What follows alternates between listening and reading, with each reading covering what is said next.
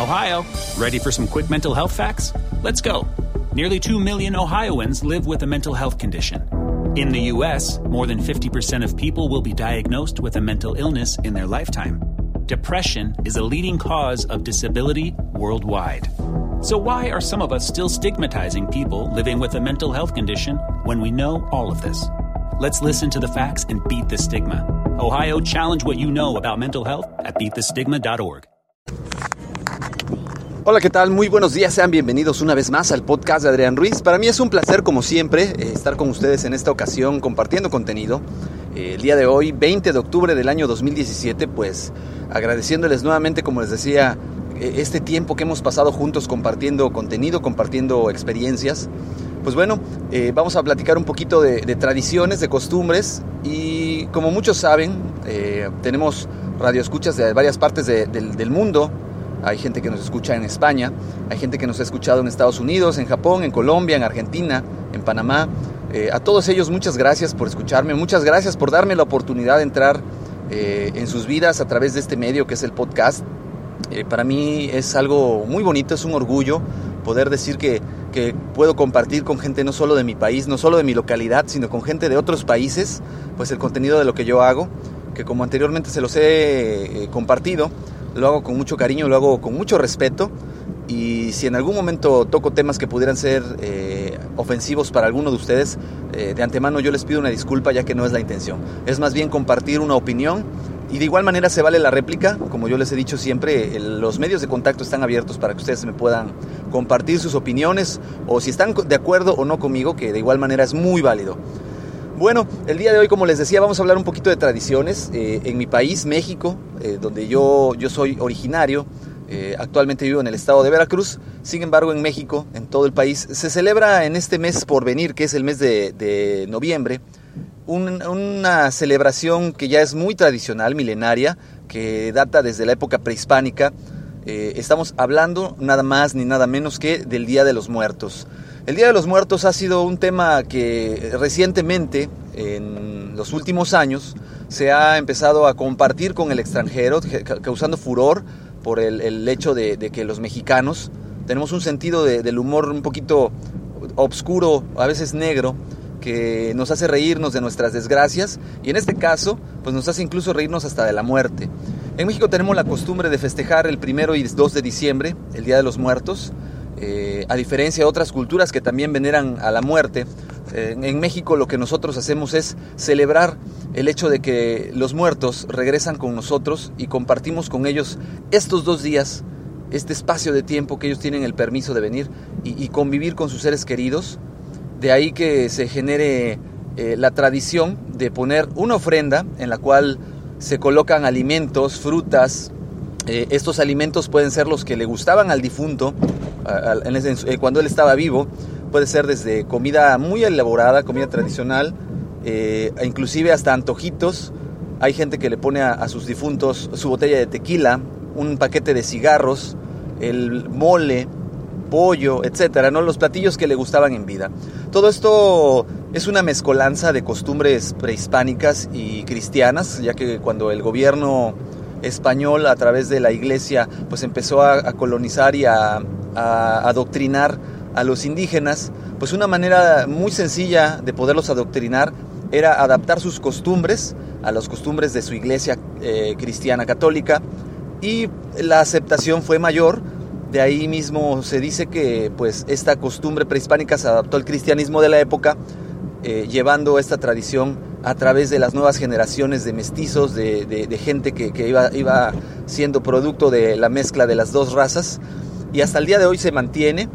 Desafortunadamente esta costumbre se mezcla, coincide con la celebración de Halloween, que es una tradición europea y norteamericana en la cual pues se hace evocación de, lo misterioso, de lo maligno, de la, de la brujería, de la magia negra, muy, muy ajeno, muy distinto a la tradición de Día de Muertos que celebra eh, la muerte eh, uno de los personajes principales que, es ícono de esta celebración es la famosa Catrina, una representación de la muerte, eh, y, se le da el nombre de Catrina porque se representaba a la muerte como una calavera femenina, vestida de manera elegante, que cuando venía por los muertos, pues venía de esa manera por ellos, ¿no? Ataviada con un vestido negro largo, lujoso, con un velo eh, y un sombrero de ala ancha, y este velo le cubría el rostro, que el rostro pues era un rostro semi-humano, con rasgos cadavéricos, eh, que le daban ese toque especial macabro y lúgubre, pero pues representaba a la muerte como los mexicanos la llegaban a ver. Entonces, pues bueno, esta celebración, como les decía, de la muerte, del, Día de Muertos, pues se divide en dos. El primero de noviembre vienen los difuntos menores, es decir, aquellos menores de edad que fallecieron por causas naturales o de algún accidente. Se les pone su ofrenda, dulces, eh, platillos típicos, se le ponen juguetitos, inclusive para que estos niños que vienen del más allá, pues entretengan el tiempo que vengan a estar con sus familiares. Al siguiente día, el día 2 de noviembre, que es el día fuerte, vienen los difuntos mayores, donde a ellos, pues como yo les comentaba, se les pone de igual manera la fruta, se les colocan veladoras a los dos, se les ponen aquí a ellos pues sus bebidas, su comida favorita, eh, además de que los altares que se colocan, que generalmente son mesas, que se colocan en un lugar de la casa, en una esquina en específico, se adornan con papel picado, que es una tradición de papel que es de manera artesanal, se recorta para formar figuras de muerte, de, Día de Muertos, alusivas al Día de Muertos, vamos. Y se adornan el piso y la mesa con pétalos de una flor eh, eh, tradicional de esta época, que es la flor de cempasúchitl. La flor de cempasúchitl también se conoce como flor de muerto. Es una flor naranja eh, muy particular que se da específicamente por esas épocas y que se coloca como adorno. ¿Cuáles son los adornos? Dependiendo de las creencias, hay gente que coloca un camino de flor de cempasúchil eh, para guiar a los muertos hacia el altar, desde la entrada de la casa hasta el altar. Una vez en el altar, eh, dependiendo, les repito, las creencias, hay gente que pone cruces formadas con estas flores eh, para simbolizar a estas deidades cristianas que en su momento fueron adaptadas a esta costumbre prehispánica y de igual manera se coloca incienso quemándose para poder eh, darle ese aire místico, ese misticismo. Hay gente que en lugar de, quemar incienso, quema eh, palos de ocote. El ocote es un árbol, el cual al quemarse eh, emite un aroma dulzón similar al del incienso. Y pues la gente que no puede comprar el incienso, pues quema palos de ocote para darle ese, esa guía espiritual a estos espíritus que acompañan. ¿Qué es lo que nunca debe faltar en una ofrenda? Principalmente la fruta, que es el alimento principal de los espíritus una vez que vienen del más allá. Eh, se alimentan de su esencia, de las frutas, no se comen la fruta realmente, porque habrá quien diga, oye, ¿y la fruta se la comen? ¿O qué pasa con esa fruta? No, la tradición, la costumbre nos dice que ellos vienen y se alimentan de la esencia de estas frutas, de estos alimentos. Y es muy, muy eh, raro, quizás a lo mejor es ya predisposición, pero la mayoría de las veces, y aquellos que recordemos la tradición de levantar la ofrenda, que es el, después del día mayor, después de las 3 de la tarde, se retira la ofrenda, y quienes hemos tenido la oportunidad de probar los alimentos, sentimos un sabor diferente, por no decir pues que le falta sabor a, estos alimentos, a esta fruta, y mucho de esto se atribuye a que se comenta que los muertos pues se llevan su esencia de los alimentos y por eso cuando uno come los alimentos de estas ofrendas, pues el sabor es diferente, porque ya no tienen la esencia que les daba la vida, que es lo que los muertos se llevan para el más allá. De igual manera no puede faltar una veladora o una vela para cada uno de los difuntos, ya que esta luz los guía del más allá a su, a su casa, con sus seres queridos, les da ese, ese camino o les marca como un faro el camino que deben de seguir para llegar a este destino terrenal en el cual tienen este permiso especial de venir cada año. Y una vez que termina el, permiso que tienen para venir a, estar con sus familiares, pues bueno, esta luz se la llevan para iluminar su camino de regreso al más allá. De igual manera es imprescindible que haya un vaso de agua, también por la larga jornada que hacen del más allá a la tierra, para poder refrescarse, para poder eh, tomar un segundo aire, un segundo respiro, esta agua les va a ayudar a, los difuntos. Y de igual manera una anécdota muy particular que, se, dice tradicionalmente en las familias eh, que han o que celebran esta tradición, y a mí me tocó verlo, es que se pone un vaso de agua y conforme pasan las horas, uno va viendo cómo el nivel de agua disminuye. Hay gente que le atribuye esto a la evaporación del agua, sin embargo, de manera particular creo que es muy poco tiempo un día para que el agua se evapore a 2, 3 milímetros. Y son casos eh, curiosos donde la gente pues atribuye y dice, efectivamente, esto significa que el muerto vino a tomar agua. Eh, nadie sabe a ciencia cierta qué es, si realmente es que el muerto haga acto de presencia o el difunto acto de presencia a través de esta manifestación. Sin embargo, es parte de las creencias de la mitología, llamémosle, de las costumbres eh, que, existen alrededor de esta eh, tradición, este festejo del Día de Muertos. una vez que, se retiran los difuntos, repito, se, se, retira la ofrenda, entonces todos los familiares vivos pues se disponen a comer esta ofrenda en honor a los difuntos que ya se retiraron. Hay otras tradiciones en otras partes del país donde pues precisamente esos días se acude a los cementerios o panteones, como se les llaman aquí, a hacer acto de limpieza de las tumbas de las personas fallecidas. Se corta el pasto, se corta la hierba, se ponen flores frescas, eh, se lavan las losetas de las tumbas, blanqueándolas para que pues reluzcan nuevamente en honor a los familiares eh, difuntos. Y una vez terminada esta actividad, todos los familiares eh, se disponen a comer en el cementerio, cerca de la tumba del familiar o sobre la tumba del familiar. Le ponen sus manjares favoritos, le ponen su, comida favorita, su bebida favorita y se disponen a, a comer con ellos, en ese momento acompañándolos físicamente no solamente espiritual, sino donde están sus restos físicos, pues ahí comen cerca de ellos. De igual manera, hay otros lugares donde se pasa la noche con los difuntos, eh, se duerme en, el cementerio, o mejor dicho, se trasnocha en el cementerio. Hay gente que lleva eh, tríos, eh, gente que lleva serenatas y están cantando, tocando la guitarra a ritmo de que están tomando algunas bebidas embriagantes en compañía de sus seres queridos. Y, va variando de, de, región en región, no en todas las regiones se maneja así, eh, si tienen la fortuna de visitar la Ciudad de México y el Estado de México, hay una ciudad, una, un pueblo llamado Mixquic, en el cual se tiene ya la tradición de hacer esto, estas trasnochadas en los cementerios y ofrendas que tienen el reconocimiento a nivel internacional.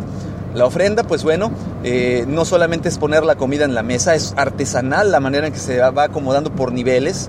Se colocan también pues fotografías de los difuntos para recordarlos y todo esto tiene este aire de participación de todos los miembros de la familia. Es una tradición muy bonita mexicana que, como les comentaba hace rato, se confunde con y se junta con tradiciones como el Halloween, donde actualmente pues en las escuelas y en muchos lugares ya en vez de celebrar el Día de Muertos, pues bueno, eh, se celebra más bien el Halloween, el disfrazarse de un espectro, de un fantasma, de un vampiro, en lugar de, esta alegoría de la vida y la muerte que es el, Día de Muertos. Eh, Recientemente eh, este tema del Día de Muertos ha fascinado a, Hollywood y lo han plasmado en la pantalla grande y lo van a plasmar en la pantalla grande en varias producciones de, peso muy fuerte. Una de ellas es la última película de James Bond, donde la escena de inicio de esta película pues e, es en la Ciudad de México, donde se desarrolla el Día de Muertos.